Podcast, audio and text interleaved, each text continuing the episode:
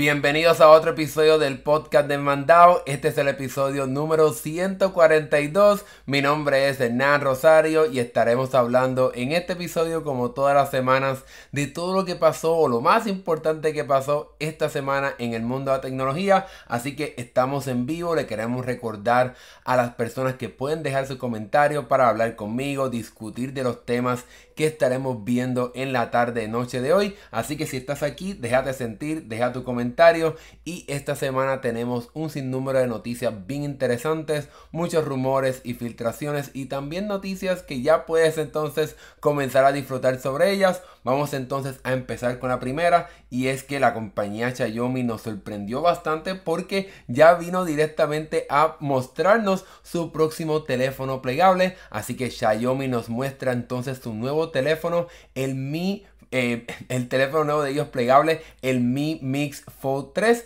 Y este teléfono llega con un diseño completamente bien revolucionario. Vemos entonces en la parte trasera cuatro, un sistema de cuatro cámaras. Realmente es bien sorprendente lo que ha hecho Xiaomi aquí. Y este teléfono todavía no lo han presentado. Así que simplemente la compañía decidió como adelantarse a lo que hizo Samsung esta semana de lanzar sus nuevos teléfonos plegables como el Galaxy Z Fold 5 y el Z Flip 5 pues entonces Xiaomi nos viene con este nuevo teléfono que entonces también su sistema de cámara está hecho en colaboración con la compañía Leica, así que en ese sentido esperamos ver algo bien sorprendente en cuestión de las cámaras en este teléfono. Pero esto no se queda aquí, ya que la compañía promete que según el jefe de esta compañía, ellos prometen que van a estar rompiendo todos los esquemas de cómo es que funciona y cómo es un teléfono plegable y lo más importante que ellos también estarán haciendo con este teléfono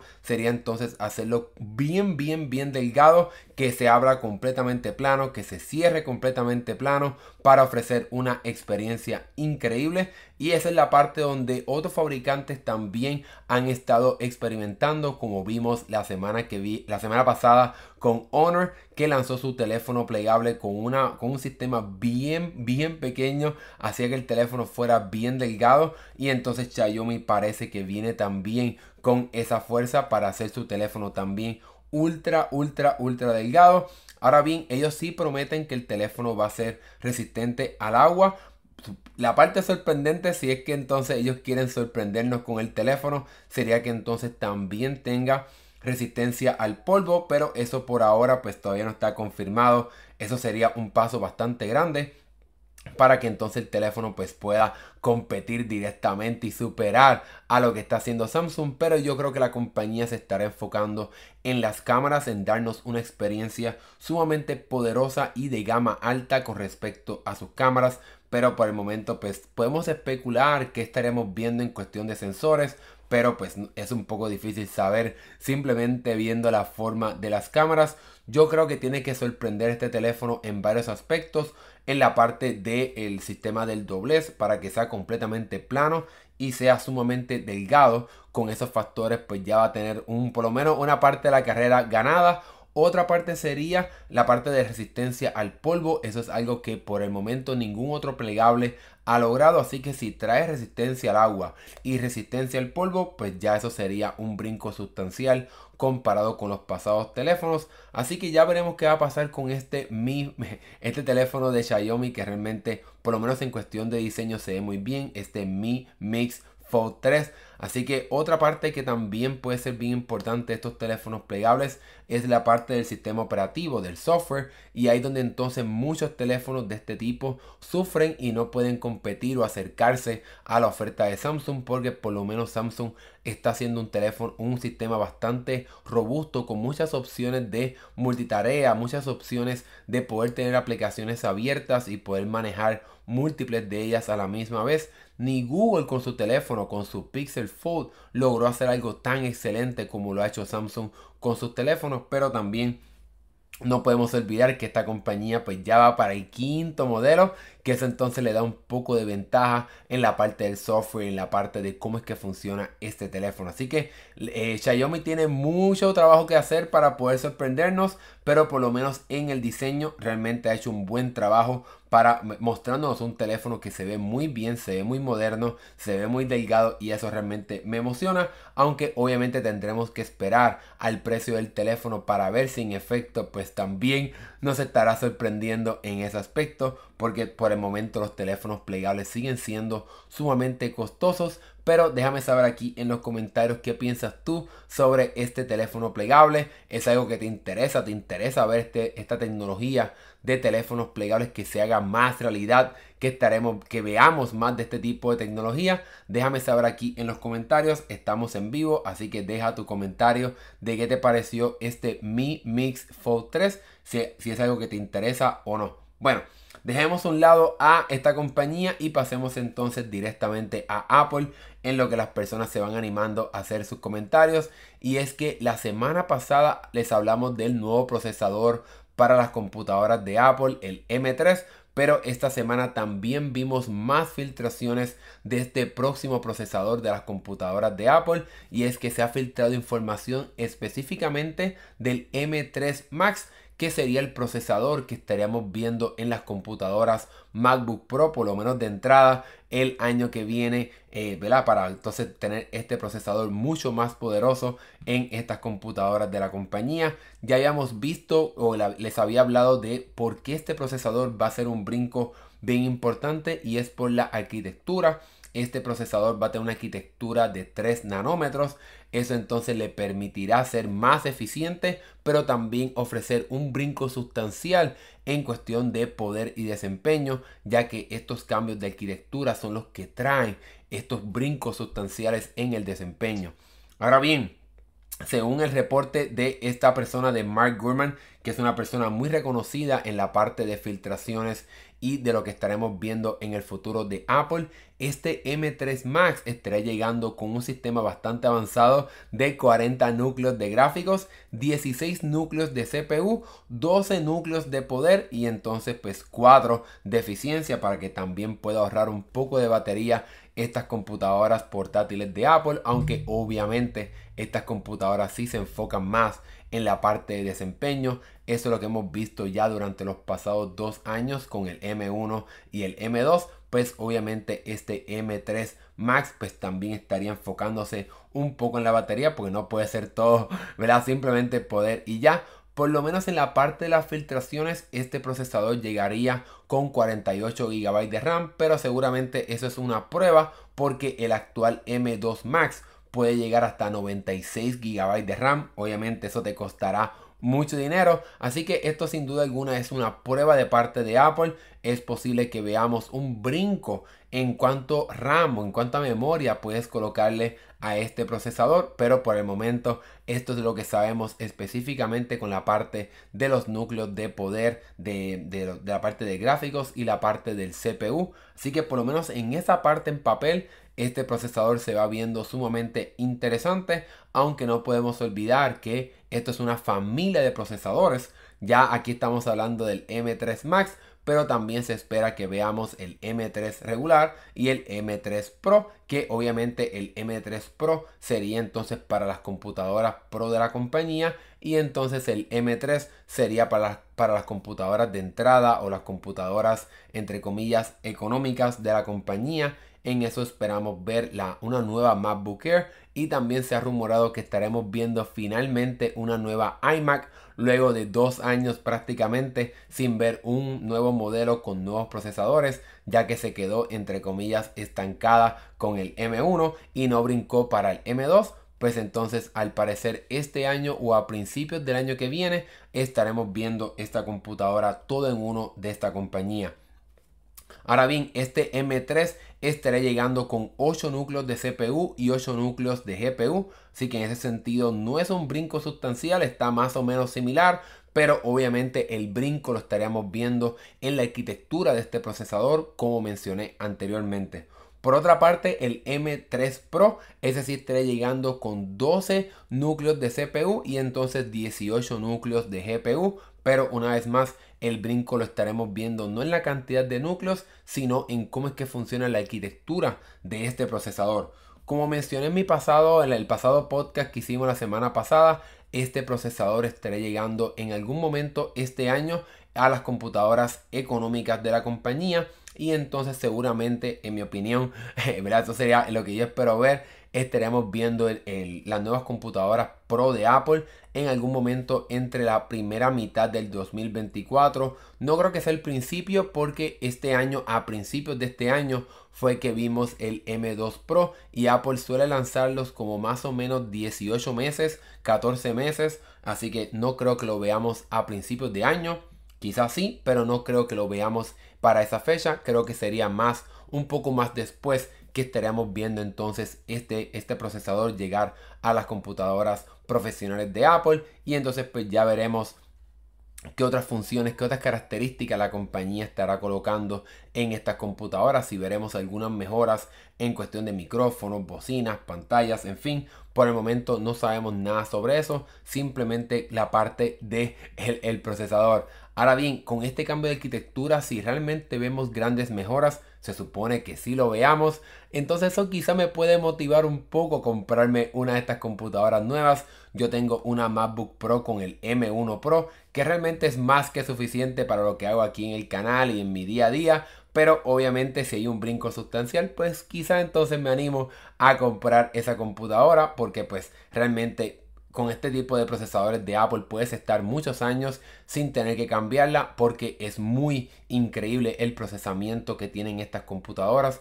como también el desempeño, la calidad de la pantalla, bocinas y mucho más. Así que realmente no espero mucho, no necesito mucho más, pero ya veremos qué va a pasar con este procesador, con este M3 Pro, M3 Max y lo que, lo que veamos entonces después en esta nueva generación de procesadores de Apple. Bueno, Ahora que hemos terminado con este tema, déjame saber aquí en los comentarios qué piensas tú sobre este M3 Max o esta familia de procesadores M3.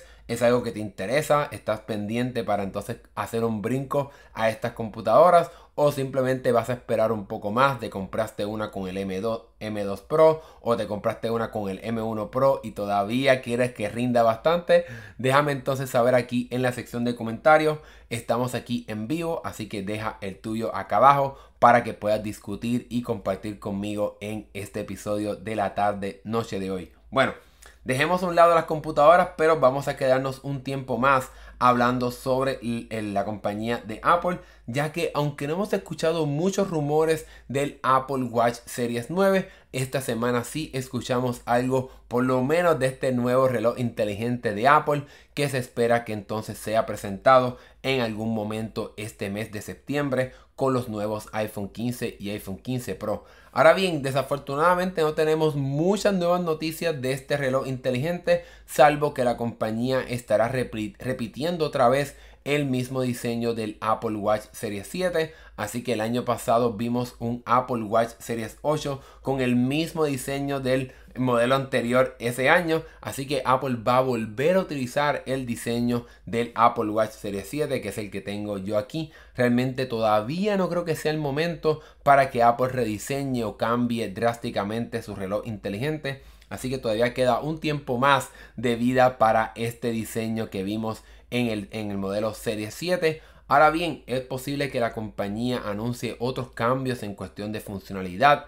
El año pasado vimos la llegada del sensor de temperatura que pues obviamente no funcionó como muchas personas querían que te pudiera medir la temperatura para ver si tenías fiebre o algo así. Es posible que la compañía presente otras funciones cuando anuncie este reloj, pero lo que sí se ha filtrado es que al parecer Apple estará trayendo un sistema de nuevas correas, así que se ha filtrado una imagen de lo que pudiera ser el diseño de esta nueva correa de Apple y en fin, esta correa sería una correa con un broche con una cerradura de metal, pero entonces sería una correa hecha con hilos, o sea, de tela, pero con un broche de metal. Durante los pasados años la compañía tenía correas de tela, pero tenían una cerradura tradicional de reloj, la que tiene como un círculo y entonces como un palito para poder fijar la, la correa y entonces la compañía luego transicionó de ese diseño a tener un diseño ajustado completamente a la muñeca que no tiene ningún sistema de cerradura. Así que simplemente te la ponías en la muñeca y ya te apretaba un poquito, pero no había un sistema con una cerradura como estaríamos viendo supuestamente si esta foto se hace realidad con los nuevos Apple Watch Series 9. Obviamente esto no sería algo exclusivo del modelo eh, de Series 9 de este Apple Watch, pero sí sería algo nuevo que estaríamos viendo como parte del Apple Watch este año. Pero como mencioné, desafortunadamente Apple por el momento todavía no, no, se ha filtrado por el momento nada oficial, nada muy detallado de este Apple Watch Series 9 es posible que como no se ha filtrado prácticamente nada de este reloj, pues no estaremos viendo grandes cambios en cómo es que funciona y cómo es que se ve este nuevo reloj inteligente de Apple. Así que si estabas esperando por un gran rediseño, por un gran cambio en este Apple Watch Series 9, pues puedes estar un poco tranquilo de que te puedes comprar el 7 o el 8 y como quiera vas a estar más que bien con ese reloj inteligente porque pues va a ser muy similar en cuestión de diseño y en cuestión de funcionalidad en este nuevo reloj inteligente. Es posible también que Apple no cambie tan drásticamente el reloj este año porque el sistema operativo sí estará cambiando con WatchOS 10, así que sigue pendiente a este canal. Se espera que esa actualización llegue en algún momento en septiembre cuando entonces se haga oficial también iOS 17. Así que sigue pendiente al canal porque aquí, aquí tendremos una cobertura completa de esas actualizaciones, de todo lo que anuncie Apple. Así que mantente sincronizado a este canal para que no te pierdas nada sobre lo que estaremos viendo de parte de Apple este año. Pero ahora que hemos terminado con esta noticia, déjame saber aquí en los comentarios qué piensas tú sobre este Apple Watch Series 9 y este nuevo sistema de correas. ¿Te llama la atención? ¿Te interesa? Déjame saber aquí qué, qué te gustaría ver en un nuevo Apple Watch de Apple para entonces justificar un brinco. Yo, yo todavía tengo el Apple Watch Series 7, no creo que me compre un Apple Watch Series 9. Creo que quizás me movería más a un Apple Watch Ultra. Hay rumores bien interesantes de un Apple Watch Ultra de segunda generación con un diseño en color negro. Vamos a ver si eso se hace realidad o no. Pero por el momento creo que me quedo con mi Apple Watch Series 7 por lo menos un tiempo más porque pues Apple no ha hecho algo tan drástico con su, serie de relojes inteligentes. Bueno, ahora terminamos con esa noticia, pasemos entonces a otro tema. Y es que tenemos una, una, noticia bien interesante y es que durante los pasados meses, semanas, etcétera, se han estado filtrando información sobre lo que OnePlus estaría haciendo con su teléfono plegable. Habíamos visto unas fotos que discutimos en este podcast, unas filtraciones, pero al parecer todo eso ha cambiado ya que ahora tenemos nuevas imágenes ¿verdad? especulativas de lo que estaremos viendo de parte de OnePlus con su teléfono plegable y estaremos viendo un cambio sumamente drástico en cómo es que se ve y funciona este teléfono plegable de la compañía. A mano izquierda, que sería entonces lo que estoy señalando aquí, pero a su mano izquierda estaremos viendo el diseño que se había filtrado anteriormente que era un diseño un poco más alto como lo que, lo que vemos usualmente de parte de Samsung con su teléfono Galaxy Z Fold. Pero entonces ahora lo que se ha filtrado es que entonces el teléfono tendrá un diseño mucho más similar a el teléfono, por ejemplo, como el Google, el de Pixel, el Pixel Fold o lo que está haciendo Oppo con sus teléfonos, que sería un teléfono un poquito más bajito, que funciona más como un pequeño libro en vez de lo que habíamos visto anteriormente que será un diseño mucho más alto que entonces pues puede ser un poco más difícil de utilizar con una mano como sucede con el Galaxy Z Fold de Samsung. Así que por lo menos en mi caso a mí me gusta mucho más este diseño que es un poco más pequeño, un poco mejor, más manejable a la hora de utilizar el teléfono con una sola mano. Y lo otro interesante también es que según las filtraciones este teléfono también estaría cambiando de nombre. Así que habíamos escuchado anteriormente OnePlus Fold, algo bastante estándar de lo que hemos visto ya en el mercado de teléfonos. Pero al parecer el teléfono sería, el nombre que llevaría sería OnePlus Open. Como de abrir en inglés. Suena un poco interesante, pero eso es lo que estaremos viendo en cuestión de nombre de este teléfono, así que estaremos viendo un cambio. Ahora bien, tenemos algunos cambios en cuestión de cómo se ve y cómo funcionará este teléfono. Y lo primero es que al parecer la compañía sí estará preservando el interruptor que te permite cambiar entre el modo de silencio, el modo de sonar. Así que vas a tener ese botoncito como quiera en este teléfono. Tendríamos entonces en la parte trasera un, un acabado como en piel, seguramente vegana o piel falsa, para que tenga un poquito de más textura en la parte trasera. Tendríamos entonces un diseño bastante grande en la parte trasera de la cámara. Vemos aquí tres cámaras y entonces un sensor seguramente de profundidad. Tendríamos este diseño con una parte de atrás en cristal y entonces un, nombre ¿verdad? de Hasselblad que sería la compañía alemana que OnePlus utiliza para poder mejorar entre comillas su sistema de cámaras. Pues eso también estará presente. Y entonces lo que también estaremos viendo es que la compañía colocaría una cámara integrada a la pantalla. No estaremos viendo una cámara debajo de la pantalla como hace Samsung con su teléfono, con su línea de teléfonos Fold recientemente, que entonces coloca la cámara por debajo. Eso es un poco más difícil y más costoso, así que seguramente OnePlus todavía no tiene el dinero para poder hacer eso en cuestión de tecnología. Algo bien interesante es que la compañía también estará colocando eh, bocinas. Es posible que tengamos una experiencia estéreo.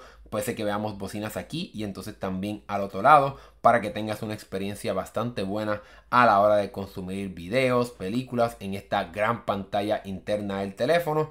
Lo que entonces también queda por ver es si veremos si se notará el pliegue de la pantalla como sucede en los teléfonos de Samsung, aunque ya hay otras compañías que han logrado esconder un poco o bastante este pliegue, así que ya veremos si entonces también eh, OnePlus puede lograr hacer eso o no. Desafortunadamente, como supuestamente OnePlus ha cambiado algunos aspectos del teléfono, es posible que entonces la compañía haya atrasado el lanzamiento y presentación de este teléfono. Por lo menos esos son los rumores que hemos escuchado recientemente. Así que si estabas esperando bastante por este teléfono, pues entonces vas a tener que seguir esperando por este teléfono plegable de la compañía. Se había rumorado que estaremos viéndolo en algún momento en esta segunda mitad del 2023, pero quizás entonces tendremos que esperar un poco más para conocer este nuevo teléfono plegable de OnePlus. A mí realmente me gusta mucho el diseño de lo que estamos viendo aquí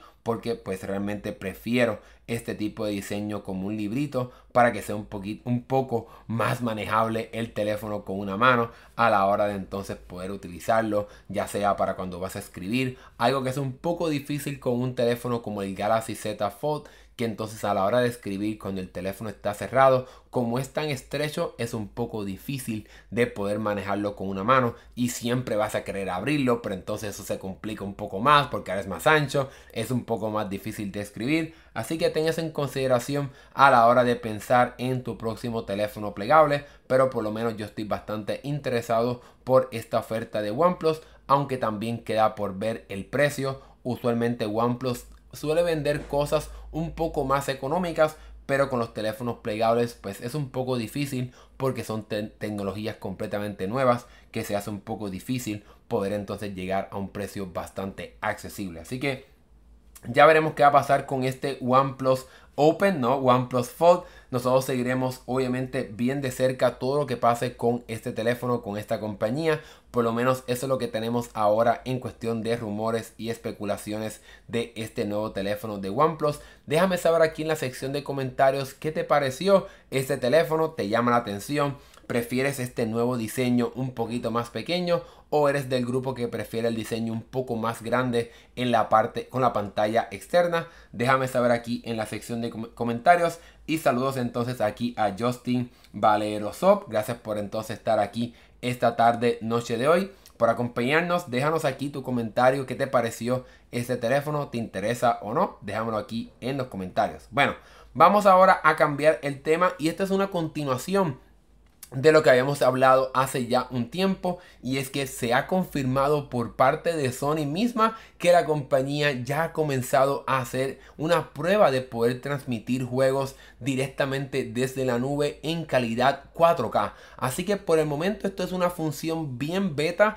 que se ha enviado a cierto grupo de personas no todo el mundo puede tener acceso a esta función, pero como se había rumorado y filtrado, Sony está trabajando en poder hacer transmisiones de juegos directamente a su consola en una calidad bastante alta. Obviamente 4K eh, sería algo excelente en estos momentos. Así que este grupo de personas puede probar transmitir un grupo de juegos. Obviamente no todos los juegos, pero varios juegos obviamente de Sony que entonces vas a poder comenzar a jugarlo sin tener que descargar el juego, algo sumamente buenísimo, es algo que seguramente quizás has probado en servicios como GeForce Now, el servicio de Game Pass de Microsoft o en el pasado con Google Stadia, pero ahora Sony se ha unido a esta, este nuevo mercado para entonces traer esta nueva tecnología a sus consolas. Ahora bien, por el momento sí puedes transmitir a 4K, pero puedes también tener acceso a otras opciones, ya que puedes cambiar dependiendo de la calidad de tu internet. Si tienes un buen internet, pues entonces pues yo iría por esta parte de 4K, pero puedes bajarlo a 1440p, 1080p o incluso hasta 720p. Y lo más interesante de todo esto es que como estás transmitiendo el juego desde la nube, pues también vas a poder transmitir desde la nube la parte de tus datos del juego. Así que si ya has jugado el juego y quieres continuarlo y no, y no quieres descargar el juego, pues simplemente puedes comenzar a jugarlo, transmitirlo a tu consola y la consola se encargará de transmitir también tus datos de ese juego para que puedas continuar donde te quedaste. Ahora bien, aunque esto de por sí es una excelente noticia para que las personas no tengan que descargar un juego siempre que quieran jugarlo, quizás pueden probarlo y entonces si les interesa, pues entonces ahí deciden descargarlo para tener un poco de mayor paz mental. Pero esto sin duda alguna abre la posibilidad a que entonces esta tecnología de transmisión de juegos también llegue a la consola portátil que Sony estará lanzando este año bajo el nombre de Project Q. Ya aquí en este canal hemos hablado bastante sobre esta consola que por el momento solamente funcionará para poder transmitir juegos directamente de tu consola, de tu PlayStation 5 a esta consola portátil. Por el momento no se ha hablado nada sobre que pueda funcionar por sí sola de poder transmitir juegos desde la nube directamente a esta consola. Pero si Sony ya está probando esta función en el PlayStation 5, pues entonces no es tan alocado que entonces también esta tecnología y esa aplicación o ese servicio también llegue a esta consola portátil de Sony.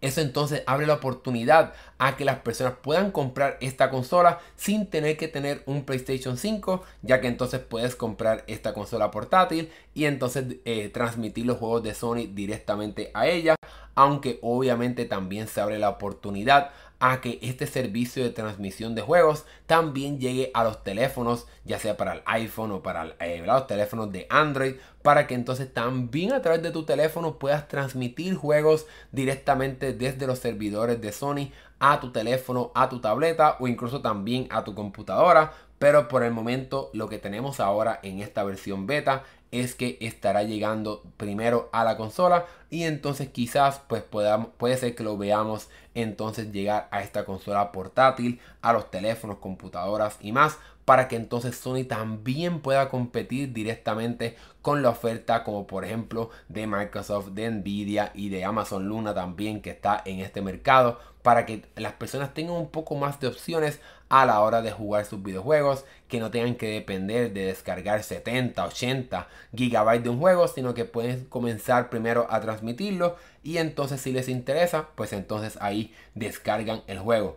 Para mí esto es un gran paso para la compañía y señala el interés que puede tener Sony para poder entrar al mercado móvil, un mercado sumamente lucrativo, ¿verdad? Hay muchas personas que juegan en sus teléfonos, en sus tabletas, pues entonces lanzar un servicio que te permita transmitir ciertos juegos de PlayStation, de Sony, eh, juegos como por ejemplo God of War, Returnal, Ratchet Clank, etcétera, que puedas transmitir esos juegos directamente a tu teléfono, a tu consola portátil, a tu laptop, a tu tableta, pues eso sin duda alguna sería un gran paso para que más personas se expongan a los, los juegos increíbles que tiene Sony para su consola, pero obviamente si no puedes comprar la consola, ya sea porque es muy cara o porque realmente pues no tienes el espacio o lo que sea, o no eres tan, eres un jugador casual que quizás se quiere suscribir un tiempo un juego y entonces cuando se acaba la suscripción pues deja de pagarlo, pues entonces esto abre esa oportunidad pero por el momento estamos en la primera fase.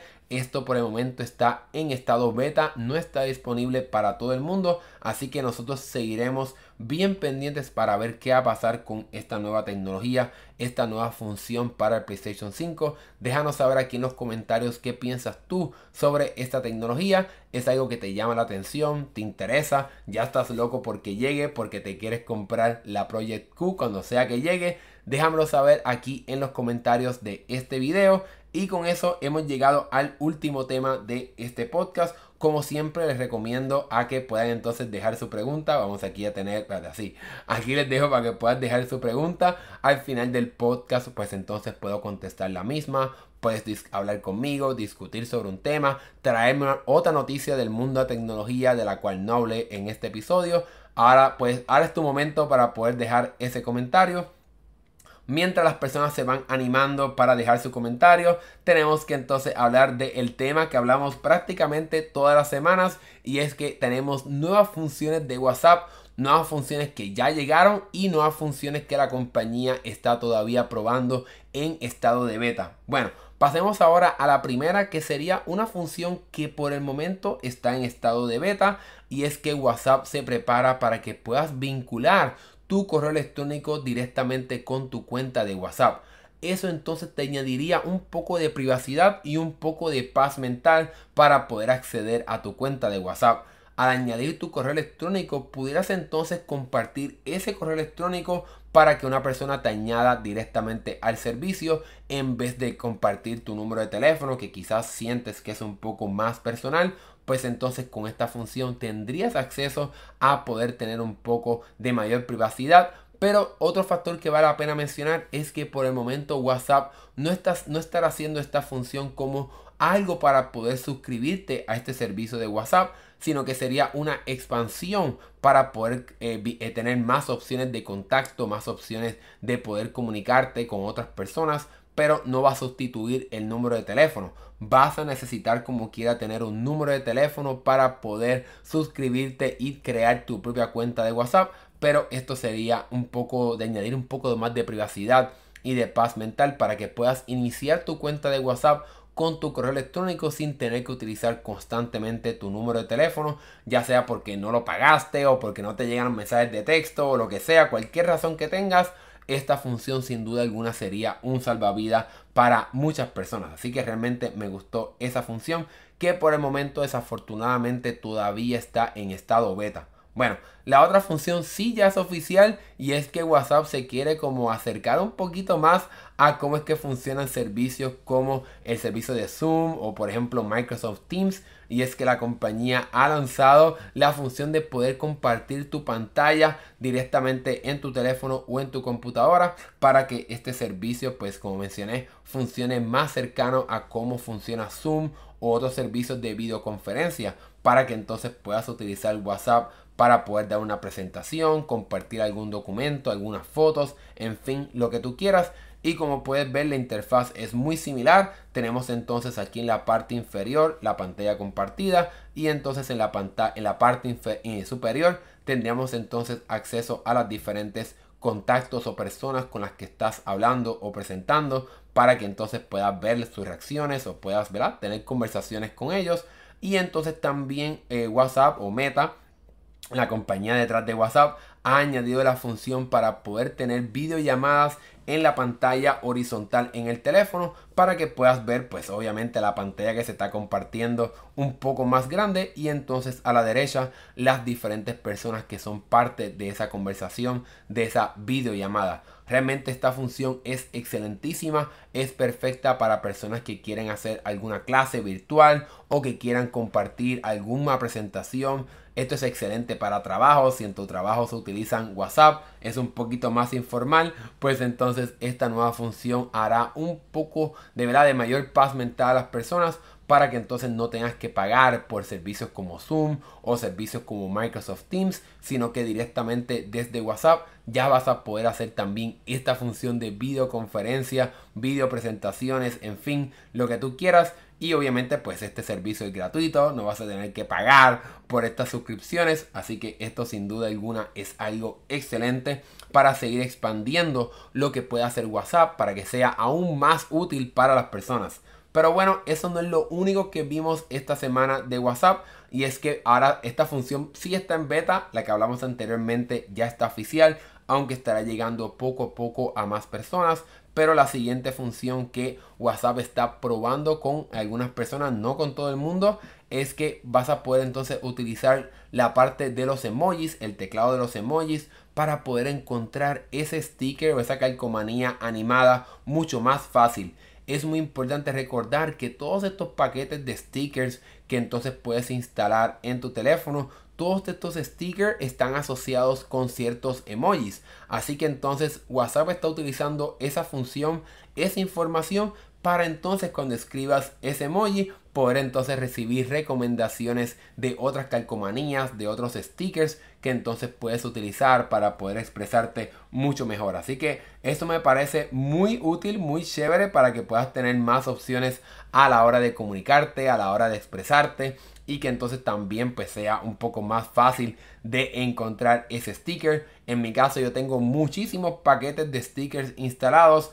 pero realmente es muy difícil encontrar ese sticker que quiero encontrar con mucha facilidad, pues entonces con esta función sin duda alguna será mucho más fácil el proceso de encontrar ese sticker, esa calcomanía que quiero compartir. Lo excelente de esto es que una vez escribas el emoji va a aparecer arriba entonces una hilera con los diferentes stickers, esas diferentes calcomanías, aunque cabe la pena recalcar que por el momento no, no está funcionando con todos los paquetes de sticker. Una vez más, esta función todavía está en estado beta, así que seguramente durante los próximos días, próximas semanas, estaremos viendo mejoras a esto para que entonces más stickers, más calcomanías se empiecen a vincular con diferentes emojis para que entonces esta función esté súper mega lista cuando entonces haga su lanzamiento para que las personas puedan encontrar mucho más rápido ese emoji, que esa calcomanía, ese sticker que quieren eh, enviar a esa persona. Realmente me ha encantado estas nuevas funciones que WhatsApp ha añadido y que estará añadiendo directamente a su servicio. Hacen que WhatsApp sea un poquito más moderno, más actualizado. Porque durante los pasados meses y años se había quedado bastante atrás comparado con lo que ofrece Telegram. Todavía prefiero cómo se ve Telegram, las animaciones, la fluidez, sin duda alguna. Es una aplicación que se ve mucho mejor de lo que se ve WhatsApp, pero obviamente no podemos negar el poder y el tamaño que tiene este servicio de mensajería cuando se compara con Telegram realmente no hay competencia pero es excelente que entonces veamos más funciones para este servicio para que sea aún más útil para más personas. Así que déjame saber aquí en la sección de comentarios qué piensas tú sobre todas estas nuevas funciones que WhatsApp ha anunciado. ¿Te interesan? ¿Te llaman la atención? ¿Piensas que son muy útiles? ¿Qué más te gustaría ver en WhatsApp para que sea un servicio sumamente excelente? Para mí, y no me cansaré de decirlo hasta que sea realidad, todavía Meta, WhatsApp, eh, Mark Zuckerberg, quien sea que sea el jefe de esta división de WhatsApp, por favor traigan la aplicación de WhatsApp para el iPad. Ya es algo absurdo que todavía no veamos esta aplicación de WhatsApp para el iPad. Pero bueno, eso ya es otro tema. Déjame aquí, déjame aquí en la sección de comentarios, aquí en vivo, qué piensas tú sobre todo esto. Y entonces, como les mencioné, hemos llegado ya al final de este episodio. Así que ahora abro la sección de preguntas para que puedas dejar tu pregunta, lo que sea que quieras compartir con nosotros, ya sea alguna otra noticia, en fin, lo que quieras compartir con nosotros o comentarios de las noticias que hablamos en este episodio. Aquí me quedaré un rato en silencio, ¿verdad? Para poder ver cuando entonces las personas se animan a dejar su comentario. Antes de irme a silencio, eh, voy aquí a mostrarles eh, el apoyo que nos pueden dar en nuestro canal secundario, donde compartimos clips de este podcast para que entonces puedas enterarte de todo lo que pasa en el mundo de la tecnología para que no te pierdas nada de lo que está pasando y estés al tanto, ¿verdad? Y actualizado con todas las noticias importantes de la tecnología. Bueno, Supuestamente tenemos tres personas aquí. Vayan poniéndose creativos, dejen su comentario. Si no, pues entonces ponemos aquí el punto final de este podcast. Hemos visto una reducción en personas, así que yo creo que ya es hora de que entonces nos despidamos. Gracias a todas las personas que se conectaron a ver este episodio. Gracias a todas las personas que se conectaron luego de que fue en vivo esta transmisión. Gracias por ver. Nos estaremos viendo en el próximo episodio la semana que viene. Hasta luego.